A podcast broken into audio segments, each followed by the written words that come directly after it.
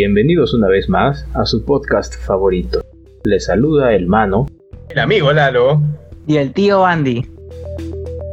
Y en el capítulo de hoy, drogas, drogas y muchas drogas. No, mentira. Eh, más bien hoy día hablaremos sobre solamente drogas para el rendimiento. Desde los aspectos, de cualquier tipo de aspectos, ya sean legales o ilegales, para rendimiento deportivo, para rendimiento del trabajo o para lo que se use. Ustedes chicos, ¿cómo están hoy día? ¿Han consumido alguna droga? ¿Son drogadictos? Buenas tardes, buenos días, buenas noches, señor Andy, señor hermano. Debo admitir que el día de hoy no, no me he metido ninguna droga, ni legal ni legal, solo mis pastillitas de, viejito. Y ah, en el día de hoy, pero los otros días. No, tampoco, tampoco. Ya me van a descubrir por tu culpa. No, no, mentira. Señor hermano, ¿usted qué, qué droga consume? mejor dicho, ¿qué droga no consume? ¿Qué tal chicos? ¿Cómo están? Eh, nada, yo la verdad es que no, no consumo ninguna droga por el momento, pero siempre hay una primera vez, siempre hay una primera vez, ya llegará el momento.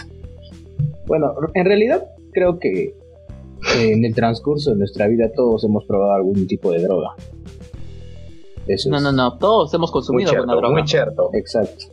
Todos Porque estábamos hablando de que la cafeína es una droga. Ah, esa soy súper adicto, bichita. La teína también es una droga, así que las personas que, solamente toman tecito, la teína es una droga. La azúcar. De la misma, de la misma familia que la cafeína. El azúcar también es considerado como una droga. El alcohol, el tabaco, son drogas. simplemente los fármacos que utilizan para un dolor de muelas, un dolor de cabeza, para la presión, los más ancianos como Lalo, eh, también es droga. Exacto. todavía no he llegado a consumir mi aspirina para evitar el infarto, tranquilo. Ahora, las drogas que he mencionado ahora se pueden considerar en muchos países, o en la mayoría, drogas legales. Claro. No sé si ustedes conocen alguna droga legal que se esté utilizando para el movimiento. Eh, yo creo que podríamos comenzar más que todo, Andy, mencionando de que eh, antes de, introducirnos al tema de las drogas, es algo muy común. Pienso que está en toda la cultura popular, eh, en la cultura pop, y a verlo como siempre ese mito de que hay drogas que nos permiten mejorar nuestra salud física, tener un mejor rendimiento a lo Capitán América. Ahí está, un ejemplo, Capitán América con su tubito. Tenemos Lucy, tenemos Limeless, tenemos el planeta de los simios con su droga para Alzheimer. Tenemos muchísimas drogas y eh, en algunas eran legales, en otras ilegales. Y pienso que eh, ya con esta pequeña introducción, a ver si alguien se acuerda de otra película, eh, la gente va a entender más o menos de lo que queremos hablar. Queremos hablar de drogas que permitan de alguna manera facilitar la vida de la persona, sea para que sean más eficientes en el trabajo, como tú dijiste en un inicio, o que desarrollen una habilidad física más rápidamente, sin caer en lo que es biohacking. ¿no? Que, por cierto, lo hemos hablado en otro podcast, así que si quieren, pueden ir a escucharlo. Bueno, hablando de drogas legales e ilegales, eh, podemos decir que en nuestra, en nuestra vida cotidiana estamos rodeados por ambas. En cualquier momento de nuestra vida, siempre que tenemos algún problema de salud, cuando vamos al médico a hacer alguna consulta, él usualmente nos receta pues este tratar nuestras dolencias o alguna enfermedad que tenemos con drogas legales. Ahora también, así como la cafeína, la teína o eh, la nicotina de los cigarros, que son consideradas drogas completamente legales, se, utilizan más que todo para el, la relajación o para pasar el rato, ¿no? Más o menos. Y por el lado de las drogas ilegales, pues las encontramos también en cualquier lugar.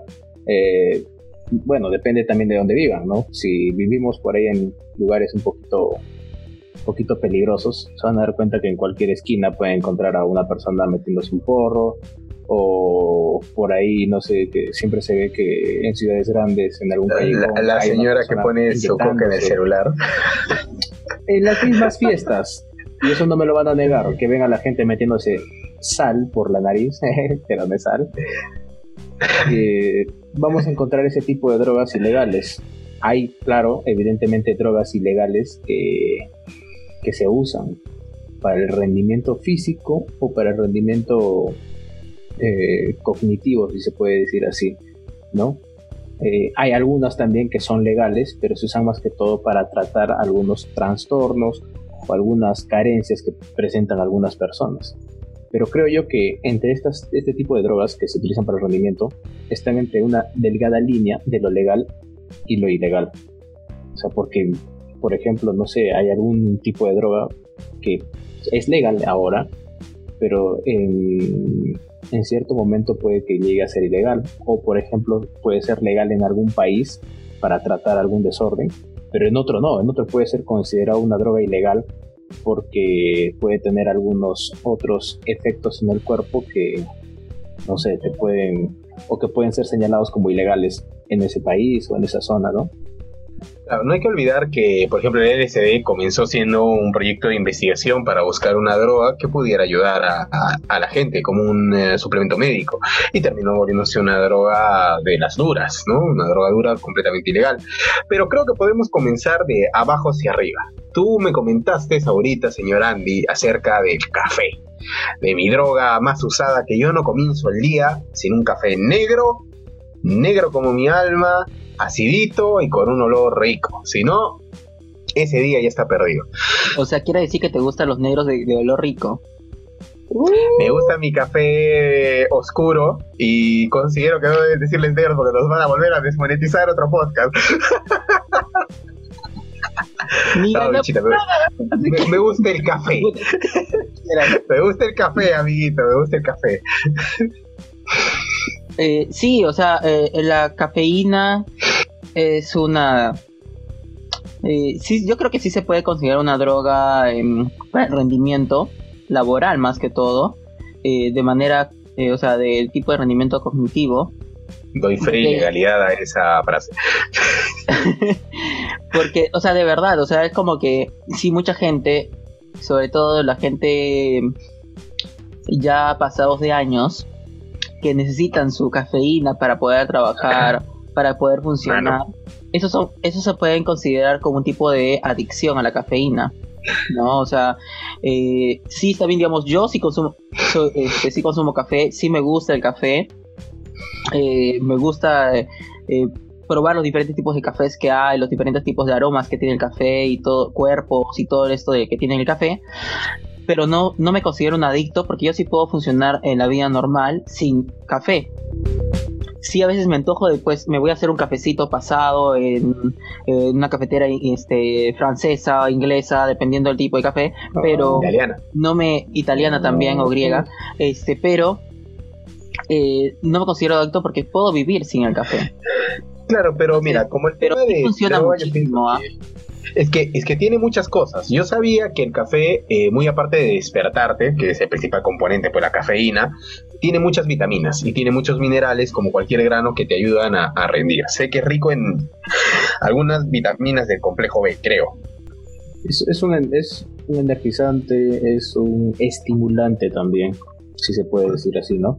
Y aparte del café, creo que el té con la teína también, o bueno, si se puede tomar en cuenta eh, los granos y algunas hierbas medicinales tienen este tipo de componentes que te ayudan con el rendimiento en algunos casos o te ayudan, por ejemplo, no sé, el té de manzanilla te ayuda a conciliar el sueño más fácil. O sea, no, no es estrictamente con el rendimiento, pero tienen, tienen algún componente que te ayuda en determinada situación. Pienso que sí le podríamos decir rendimiento, señor mano, porque hay gente que no puede dormir, sufre insomnio y después el resto del día estás como un zombie. Claro, sí. el hecho de que puedas dormir bien. Ayuda, exacto. El hecho de que puedas dormir mejor tener, o conciliar mejor el sueño ayuda a que tu rendimiento laboral o el rendimiento en los estudios, deportivo, etcétera, en los días que vienen después de haber descansado bien, sean mucho mejores. en parte sí se puede considerar como un, un, un tecito de hierbas que ayuden el rendimiento. Estamos en esa edad que no dice quiero un tecito. no, ni siquiera, ni siquiera un té. O sea, el mate, el mate de coca. Ah, es buenísimo. La coca, que es este, una planta ancestral de Perú. Bueno, de, de una, una, una zona de países de, de, América, andina de, de América. Este ¿cómo se llama? Eh, si bien se puede sacar este una parte de, la hoja de coca, que es la cocaína, que es algo totalmente ilegal en, en todos los países del mundo, pero de por sí la, hoja de coca, acá en Perú, se, si no me equivoco, se, se llama pichar, que es eh, agarrar este, un poco de hojas de coca, masticarlo, hacer una bolita y ponerlo en un costado de, del cachete, ir extrayendo y extrayendo el jugo. Se le pone un poquito de carbonato de sodio, perdón, para pichar bien. Yo, lo sé, porque cuando uno sale a pescar, eh, eso te sirve, te mantiene parado todo el día que estás pescando hecho. Exacto. Y, no sobre todo esto, esto, lo usan los, los campesinos, ¿no? Desde años antiguos. Para, más que todo lo utilizan para el ámbito laboral, en chacras, obras, claro. Necesitan, mucha. Yo veo personas, por ejemplo, en el área de construcción civil, que, brother, tú los ves cargar bolsas de cemento, bueno, más que todo en este lado del charco, como dice Lalo, eh, una empresa de construcción usualmente es este, no es una empresa como tal, sino son personas que se contratan esporádicamente para que puedan hacer algún tipo de construcción, ¿no? No se utiliza casi maquinaria, sino son las mismas personas las que hacen todo el proceso. Y veo pues que personas cargan piedras, cargan arena, cargan bolsas de cemento, que no me van a dejar mentir ustedes, una bolsa de cemento pesa como mm. la puta madre. Como la zampota. Y no cargan una bolsita, cargan 30, 40 bolsas cada uno, moviéndolas de un lado a otro. Entonces, para mantener ese rendimiento, porque si se dan cuenta, no son personas pues con, con una corpulencia notoria, o sea, no son musculosillos o personas que se note que, que estén preparadas físicamente para ese tipo de trabajo. Pero gracias a este tipo de, de trucos, que son más que todo eso que nos vienen arreglando desde hace muchos, muchos años, eh, pueden tener un rendimiento mucho mejor. Yo veo personas que están así este, en construcción y agarran y te piden, en vez de que te pidan este, cualquier otra cosa, te piden coca y no te piden gaseosa o agua, te piden es que... Eh, chicha. Ya, a veces siempre me dicen chicha, que tiene un cierto grado alcohólico, o sea que responde, pero pum, los para, no se quedan, eh, no, se, no se agotan. ¿Sabes? Porque es un alimento fermentado, ahí hay full micronutrientes que te ponen pues, en una. Pero eh, retomando el tema de la coca, yo sí doy fe y legalidad a todo lo que sea con respecto al tema de la hoja. O sea, yo sí he pichado y también consumo harina de coca, que la puedes comprar en un mercado. Viene la hoja molida. Yo sí la he hecho en un vaso con agua, modo de té o la tomo en la mañana, cuando tengo que estar no harina. Eso no es harina. Eso no es harina. No, no es harina. no. La harina de coca es de color verde, no es cocaína, no es el alcaloide purificado. La hoja molida. La venden incluso acá en Perú, contamos con un instituto de venta de coca de forma legal. Eh, lo malo es que te lo dan como si fuera ilegal. Te lo meten en cuatro bolsas negras que parece un taco de marihuana o de cocaína. no sé para qué tanta cosa, pero te, te venden hojas de coca y te venden harina de coca. Y es muy beneficioso. O sea, yo he visto, tengo un familiar bastante mayor que no sufre de nada, no tiene cáncer, no tiene caries, el señor está paradísimo, sigue trabajando con sus 75 años. Y, su principal consumo yo diría que es la, la coca. La hace como, como infusión, la toma en las mañanas, la toma durante el día y consume también esa harina de coca dentro de sus jugos del desayuno. Entonces el señor está paradísimo eh, porque prácticamente esos alcaloides, esos nutrientes, esas vitaminas lo mantienen bien, no, no dejan que se enferme ni nada. Que es, yo lo veo interesantísimo. El tema de la herbolaria para mantenerte como un poco más de defensas. Eh, claro, o sea, la, si bien hay algunos aspectos donde es legal algo, pero en otros lados o en otros tipos de, ambientes son ilegales. Eh, ese, es, ese es un ejemplo muy grande de la, la, la, coca, la hoja de coca y la cocaína, ¿no? Que son de la misma familia, que viene uno del otro. Uno es legal, otro es ilegal, ¿no? Eh, entonces yo creo que sí hay muchísimas drogas de este tipo que, trabajan igual, ¿no? Que están, están hechas, están aprobadas para que sean para una cosa, pero los utilizan para otras cosas.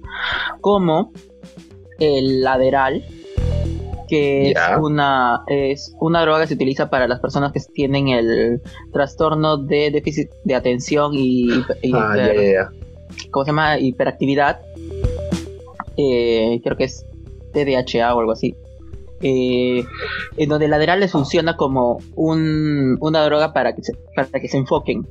Pero este, este, este mismo medicamento está aprobado, creo que en la mayor parte del mundo, por la FDA, para, para ese tipo de, de, personas. Pero sí se ha visto, eh, sobre todo en Estados Unidos, eh, en algunas empresas que empiezan a tomar Adderall para que eh, aumentar su sistema este, cognitivo de los trabajadores y ya después se vuelven adictos porque es súper adictiva esa droga. Aunque es, aunque es legal, es súper adictiva.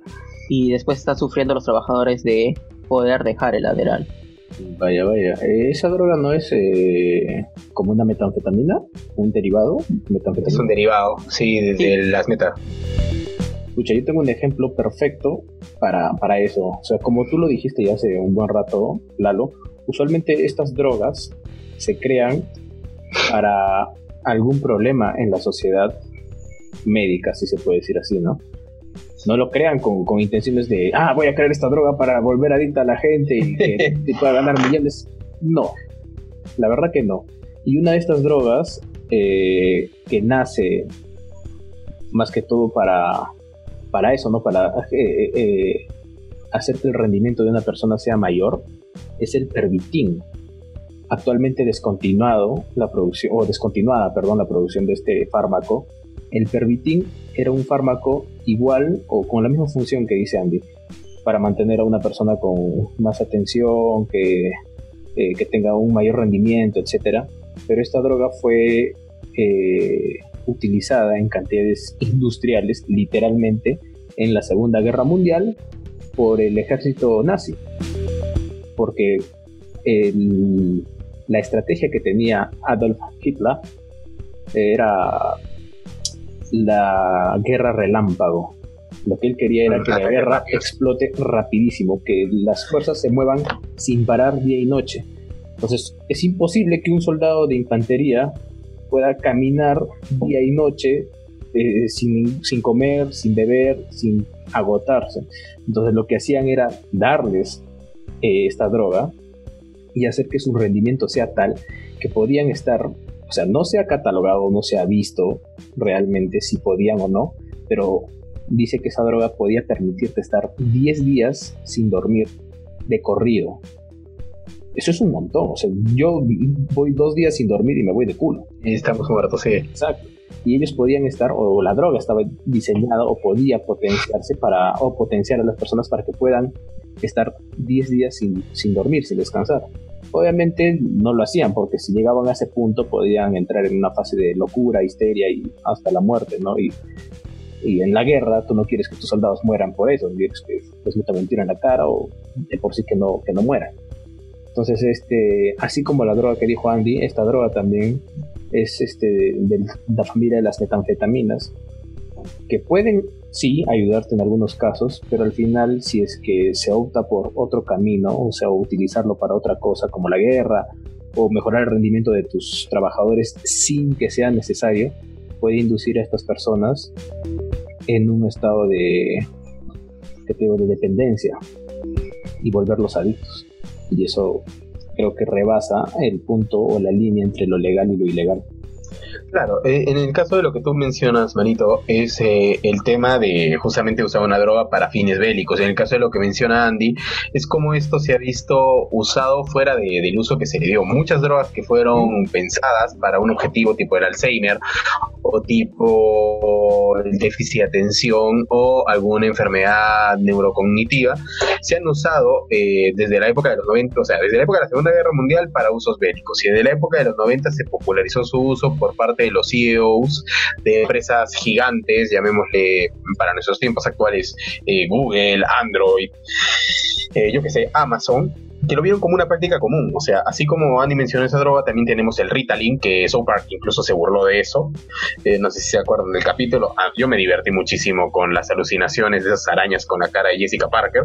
Eh, igual también está el Paracetam, que era otra droga súper fuerte, que era para dislexia y disgrafia en, personas que no pueden eh, concentrarse y aprender con, con, facilidad. Y este tipo de drogas lo que hace es orientarlos de tal manera que su capacidad cognitiva, por así decirlo, se equilibre.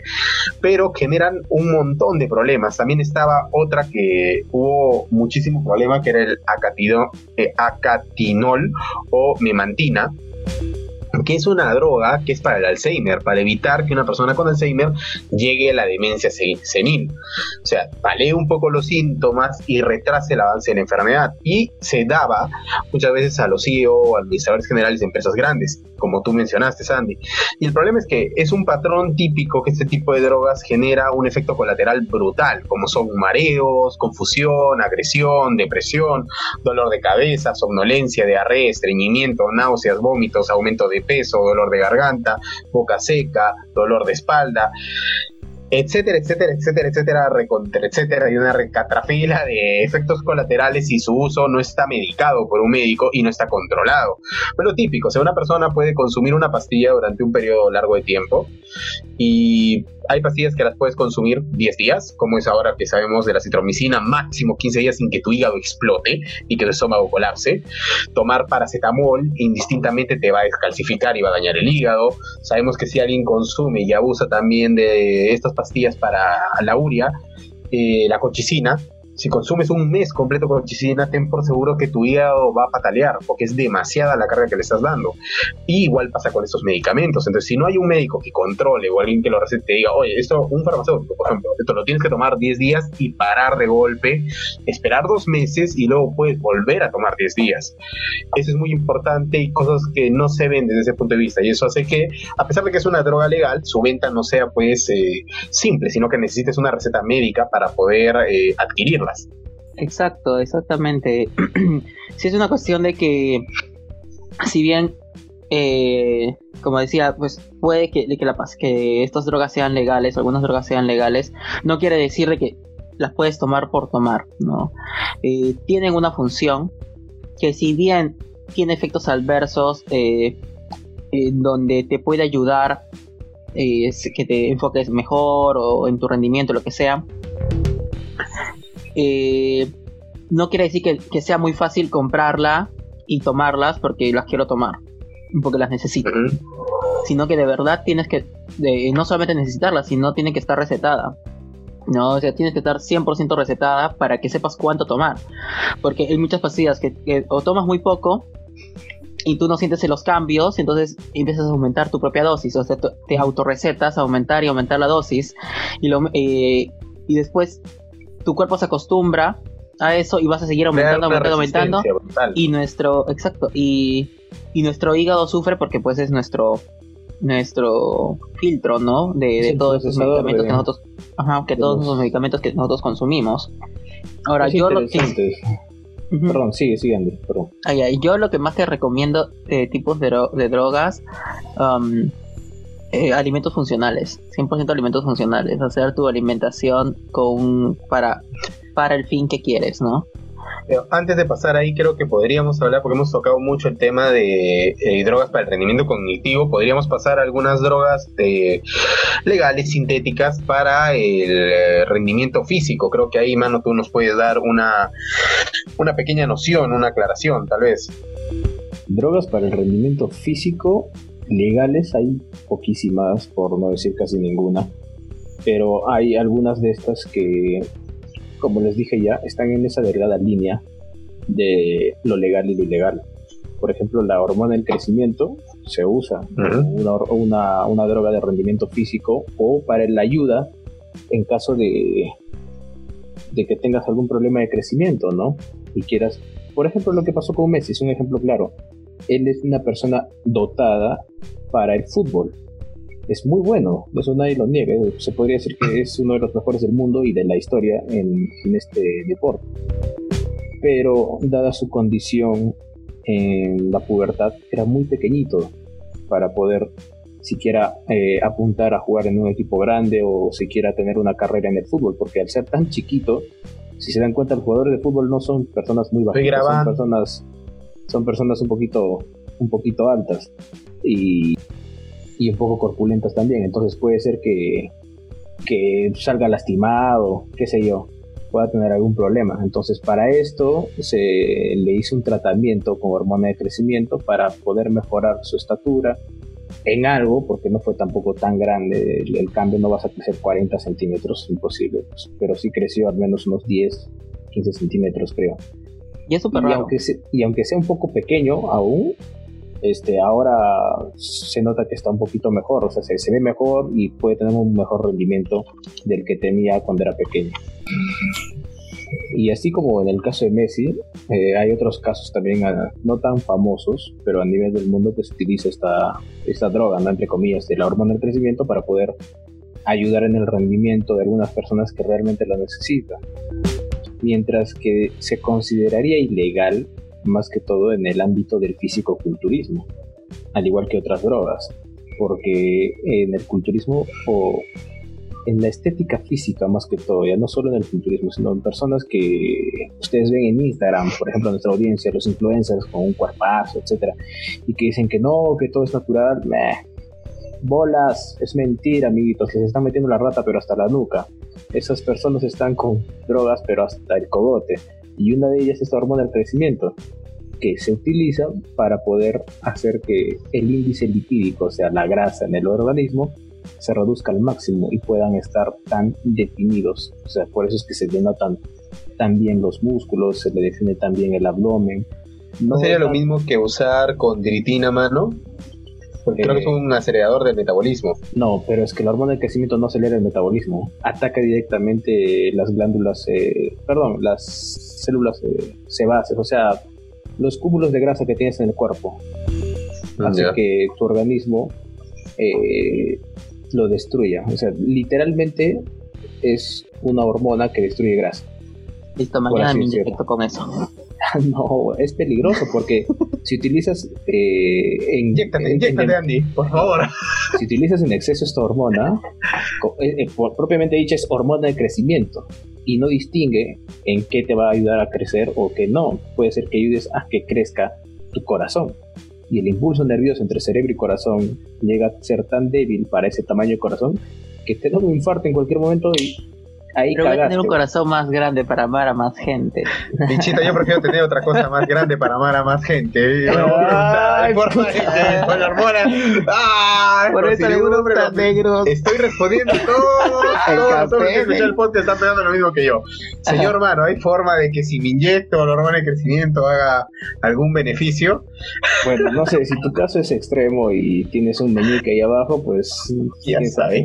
Puede, puede que sí. Pero, pero de repente un beneficio es que si estás malgastando el oxígeno del mundo, te mueras. Ay, qué pena. Es el beneficio.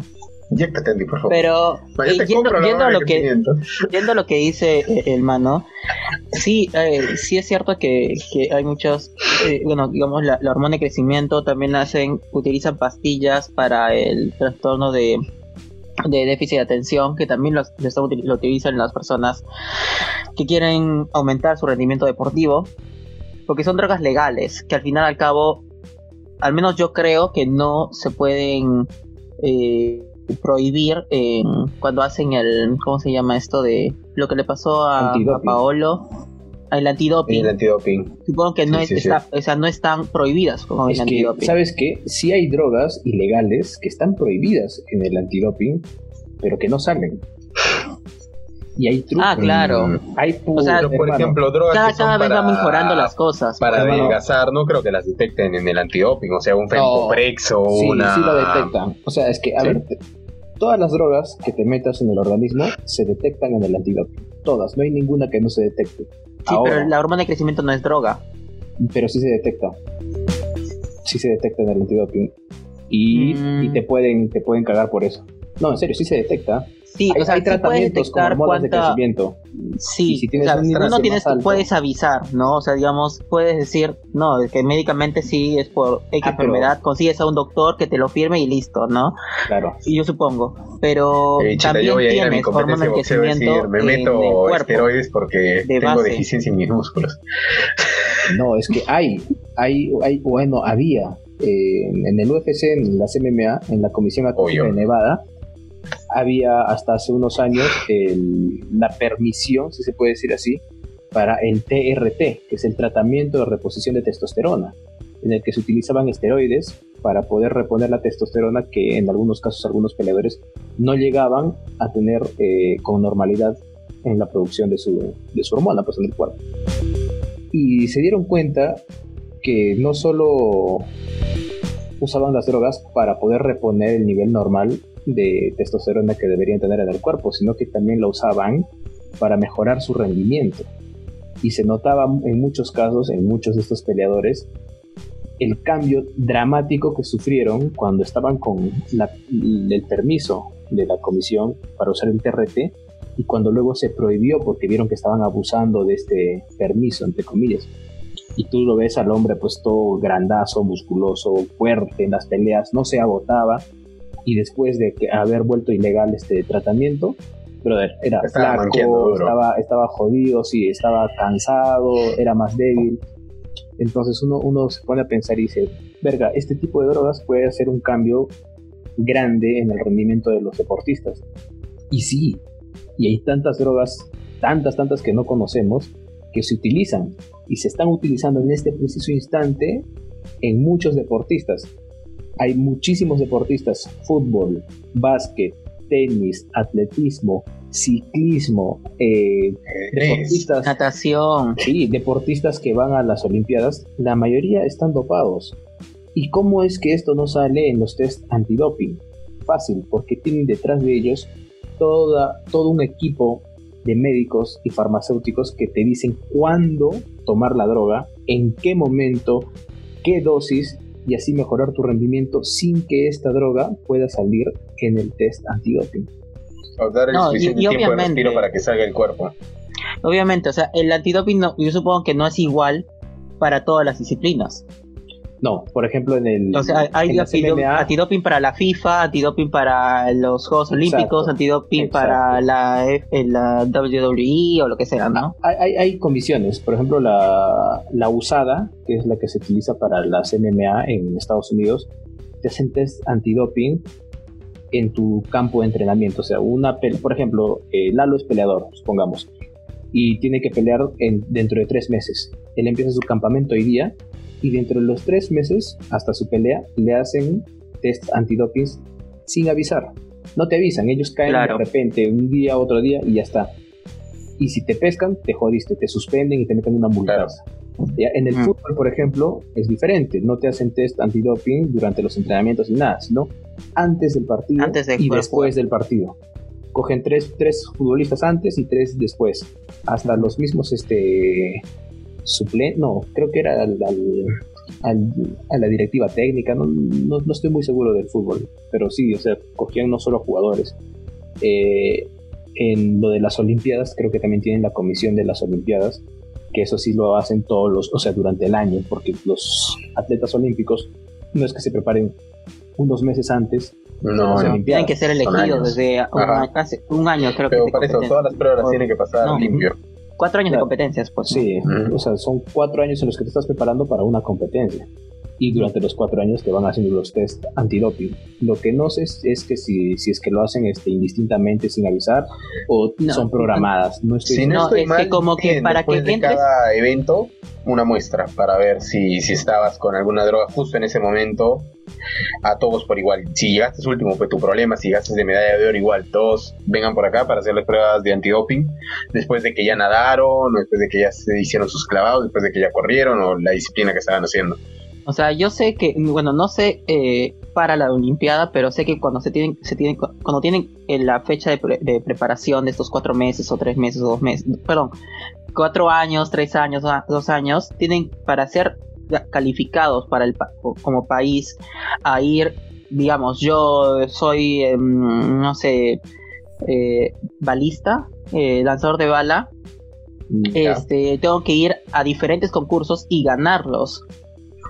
Y este, eso me sube puntajes para que me pueda.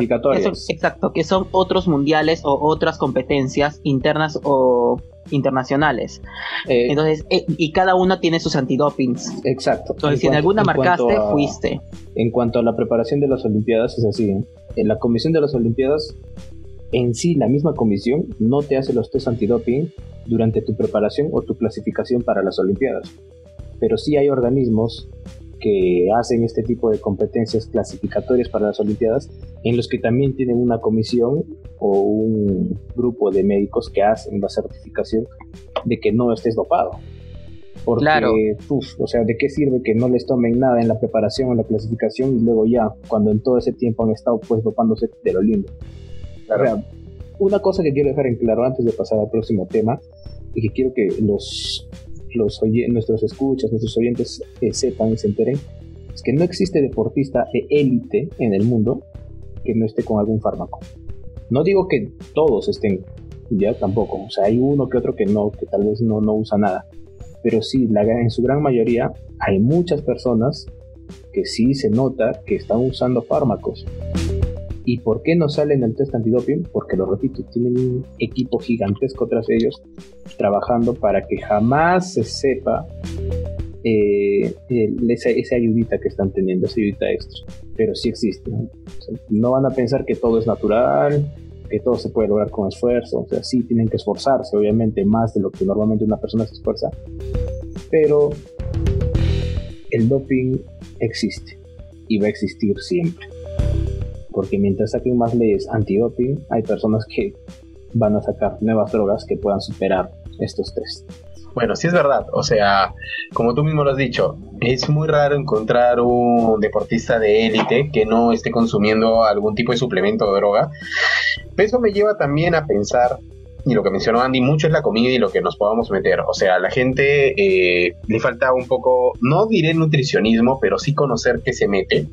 Porque hay alimentos que te van a ayudar. O sea, simplemente el café por el hecho que tiene bastante complejo B y es vasodilatador, te va a ayudar a pensar con una mayor velocidad. Eh, consumir L-teanina también es eh, una fuente espectacular.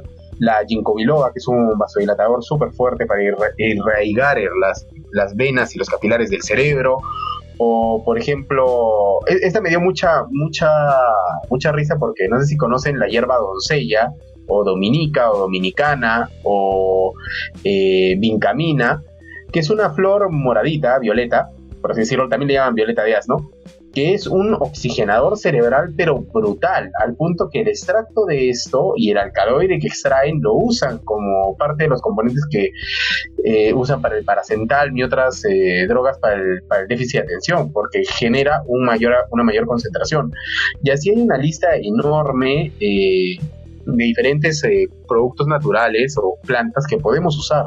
Un poco de herbolaria, como se diría, para eh, mejorar el rendimiento y un poco de conocimiento. O sea, el hisopo de agua, que es una planta que, bueno, nosotros le hemos visto bastante por el tema de que puedes usarla para procesos de remediación ambiental, es muy buena. También estimula mucho el crecimiento del hipocampo y la interacción entre neuronas. Se ha comprobado en ratos que esto funciona muy bien. Y son compuestos que los puedes comprar acá en el mercado, ir y decir, oye, véndeme, no sé, un kilo de habas, que también van a generar, terminando por obtener eh, carnitina, que te va a ayudar también a hacer una eh, como un probiótico a nivel del cerebro. Entonces, son cosas de que uno también debe aprender que consumir, que era lo que justo el señor Andy estaba diciendo. Exacto, básicamente la nutrición es importante en, en cualquier tipo de mejoramiento del rendimiento, ¿no? Es preferible eso, mejorar la nutrición, mejorar este o tener un poquito más de conocimiento acerca de este tipo de plantas o este tipo de alimentos que puedan ayudarnos a mejorar tanto físicamente como psicológicamente, cognitivamente, en vez de estar utilizando drogas que a la larga puedan llevarnos a un estado de dependencia y, y eso no va a ser nada bonito ni agradable al final. Claro, yo, yo creo que faltó algo que Lalo no mencionó en las drogas naturales, es la de marihuaniza en la legal iguana. Eh, el- ¿Mariqué? La marimba, la le- No, no, no, la no, legaliguana. quiero, quiero volverlo a escuchar cómo lo dijiste, eh, por favor. A ver si me sale. ¿La leguarihuana? Mari, marihuanicen la legal iguana. O sea, legalicen la marihuana. Vale, Eh, vale. Porque es una, si bien es una droga que en muchos países, eh, en la mayoría de los países es ilegal, ya en Viva algunos países está volviendo, en algunos países está volviendo eh, legal. En Perú es legal hasta cierto punto. Vale puedes un- tú obtener o puedes estar tú hasta con menos de, si no me equivoco, con menos de 8 gramos. Si estás con más de 8 gramos y te atrapan en la calle con más de 8 gramos, te pueden mandar a la cárcel porque después de 8 gramos ya creen que eres un micro comercializador. Pero eso también depende del país en donde estés viviendo, ¿no? Por eso, claro, por eso, por eso menciono Perú. O sea, en Perú es así. En otros países, pues está más, eh, está prohibido. Algunos están eh, permitidos. Acá en Perú ya está saliendo eh, normativas para lo de la marihuana, sobre todo en aceites o en para uso medicinal. para uso medicinal, exacto. El aceite de marihuana que sí está permitido en el Perú, todavía no hay, no hay este un reglamento de por sí que, que que para fiscalizar la, producción de aceite de marihuana, o sea, no puede existir, no, existe ahorita un registro, un registro sanitario para la marihuana, eh, pero el aceite es muy bueno para la concentración. Hay tipos de aceites que son buenos para concentración y otros tipos también de aceites de marihuana que te activan la mente en parte es bueno, pero en parte también vas a tener a la oposición, porque va a pasarlo, o sea, puede pasar y lo van a usar como ejemplo, eso la gente que esté en contra, el tema, por ejemplo, de California, de decir, a ver, ¿de qué estás mal, hijito? Ay, no me acuerdo, ah, te falta la memoria, bien, vas a consumirme estas tres diferentes. Y siempre va a haber gente que abuse del sistema, hay gente que abusa de, de Panadola, hay gente que abusa de eh, medicamentos para el estómago, obviamente va a haber gente que abuse también si en algún momento se vuelve legal para uso medicinal de la marihuana, pero fuera de eso, como tú dijiste, pues sí, esa es una droga que dependiendo del uso y del aceite y los alcaloides que tú puedas extraer y usar, pues va a ser mejor o no. Exacto, eh, este tipo de drogas, entre comillas, más que todo hablando en concreto de la marihuana, desde mi punto de vista, no debería ser considerada como una droga ilegal, porque tiene más propiedades positivas para el ser humano que propiedades negativas. Yo sinceramente no le veo nada de malo a la, a la marihuana.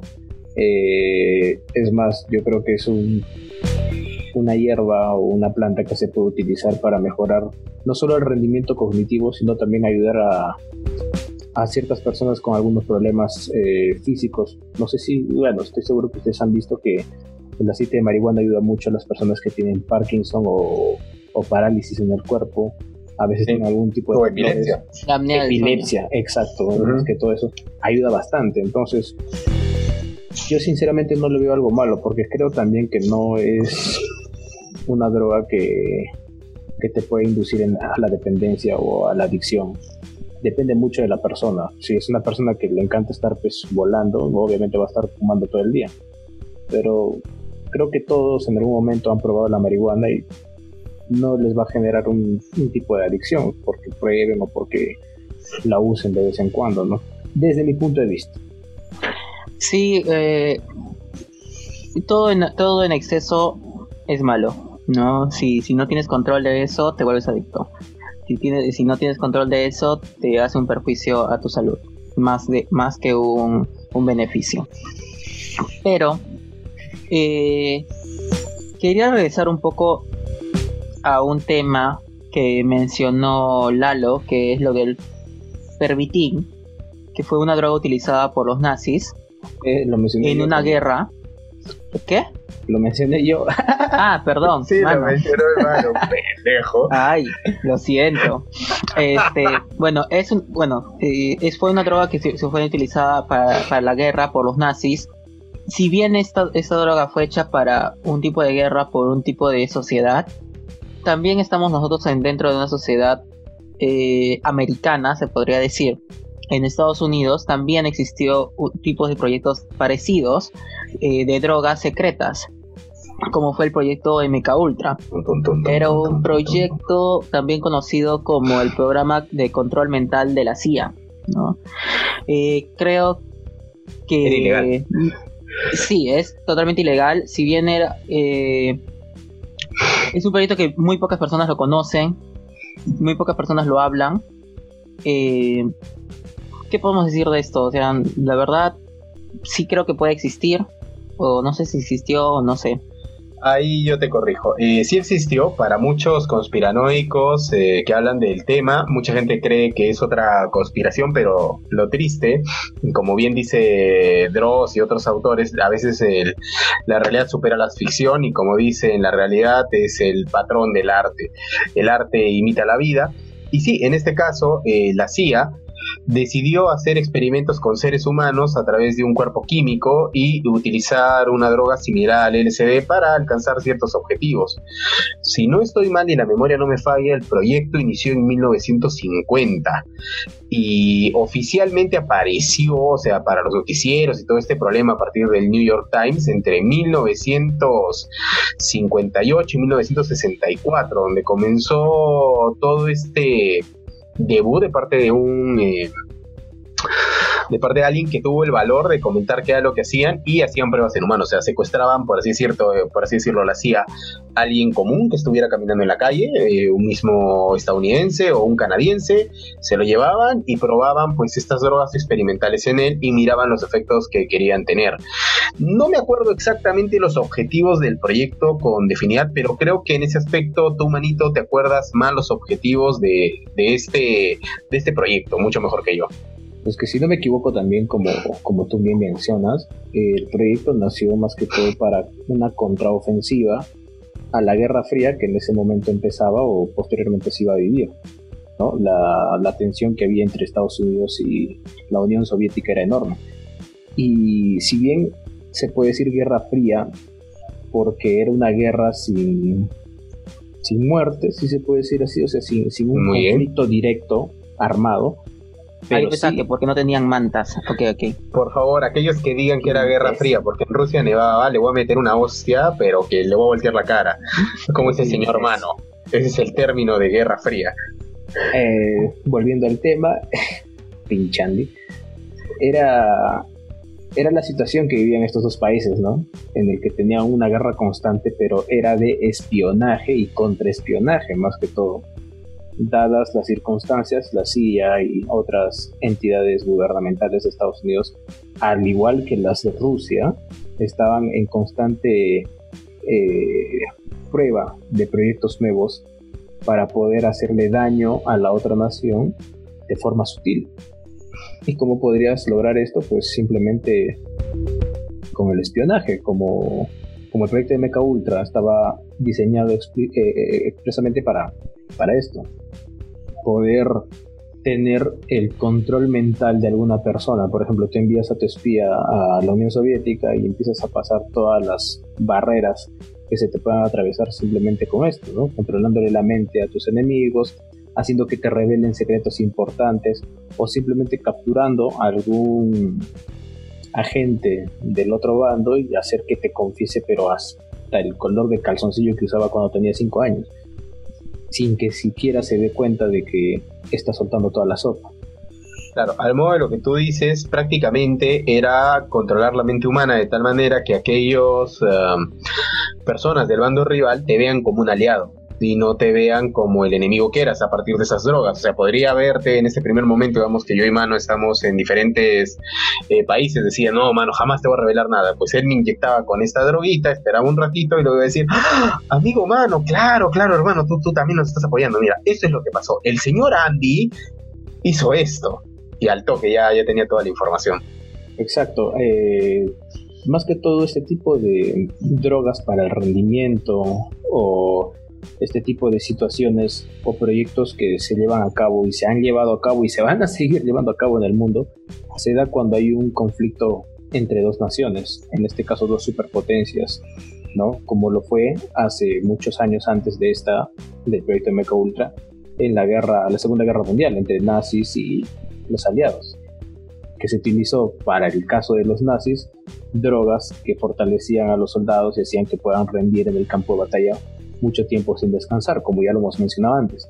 Y posteriormente en la Guerra Fría, con el proyecto de Mecha Ultra, se, se optó por drogas para el rendimiento, pero de otra forma, ya no atacando el lado físico, sino el lado psicológico, cognitivo, control mental, poder hacer un espionaje de forma más, no sé, más contundente y, y mucho más precisa que lo que antes o antiguamente se, se solía hacer. Eh, sí, eh, pues son, son proyectos que, que se va a seguir dando. Son proyectos secretos, nadie los conoce, nadie los sabe, a menos que, que ya el, cada presidente decida ponerlos a la luz o de repente un infiltrado lo ponga a la luz como los Wikileaks. como este podcast que está hecho para que la gente cambie su forma de pensar y estarán parte del nuevo orden mundial. Guajajajaja. ¿Qué fue eso? o sea, eh, hasta que de repente una, organización como, si no me equivoco, los Wikileaks, que están filtrando información eh, secreta, lo, lo digan. O Anonymous. O Anonymous, exacto. Eh, bueno, entonces, para finalizar, ¿tienen alguna eh, opinión o algo que decir en general del tema. Mm. Yo particularmente pienso de que eh, no deben consumir ninguna drogadura. No recomendaría nunca un tropic sintético como el paracetam o el eh, ratinol o cualquiera de estas. si yo les pudiera dar algún consejo sería que consuman eh, vitamina O, vitamina O ya, o sea, vean qué están consumiendo y si encuentran un ah, suplemento vitamínico que funcione para todo, eh, también puede ser. Hay unas pastillas muy buenas que la empresa es Qualia, que son suplementos de vitamina B y demás, que provienen de una fuente natural, no tan sintética, y que sí es simplemente un suplemento vitamínico. Y nada, para finalizar, pues lo único que diría sería que las drogas para el rendimiento cognitivo y físico existieron y van a seguir existiendo. Drogas duras o drogas medicinales o lo que usualmente se utiliza para, para poder manejar cualquier tipo de molestia en la salud también van a estar a la orden del día en las farmacias. Eh, tengan mucho cuidado con lo que usan, si no sigan recomendaciones por seguir, nosotros les damos algún tipo de recomendación porque tenemos algún tipo de conocimiento acerca de farmacología, pero aún así sería mucho mejor seguir eh, las indicaciones de alguien especializado y algún médico o algún farmacéutico de cabecera que tengan que pueda darles una orientación más personalizada. Lo mejor es eso, nunca exageren si tienen algún tratamiento con alguna pastilla, algún medicamento, no exageren, sigan al pie de la letra el, el, tratamiento para que no puedan este, entrar en algún tipo de dependencia o malograr el hígado, riñones, corazón, qué sé yo. Nada más, eh, eso es todo lo que, lo que puedo decir para finalizar el programa. Bueno, mis palabras serían más que todo, eh, no consuman drogas, eviten lo máximo posible de consumir este hasta medicamentos, intenten con medicamentos naturales, ya sea hierbas, ya sea eh, marihuana no, marihuana no. hasta ejercicio, o hay hasta este ¿cómo se llama? tratamientos eh, de por color de luz que funcionan con, experimentos científicos, ¿no? se sabe que el color verde ayuda mucho a, a, las migrañas. Si no lo saben, ahora lo saben. Este, y sobre todo, eh, alimentos funcionales. No, no solamente eh, consumir alimentos por su calidad nutricional, sino por em, la función que te van a dar. Si ya sea para mejorar tu salud, para contra enfermedades, por la cantidad de antioxidantes también para que no te duele algunos músculos o que no, no envejezcas tan rápido o, lo que sea. Esos son alimentos funcionales. Busquen este, a un nutricionista que les, eh, que les pueda ayudar en ello. También que, eh, bueno, quiero terminar este capítulo agradeciendo a todos los que nos están escuchando, que nos sigan en Instagram. Eh, ya pronto vamos a sacar nuestro Facebook, así que Muchas gracias a todos por los que nos escuchan y váyanse a hueviar a otro lado.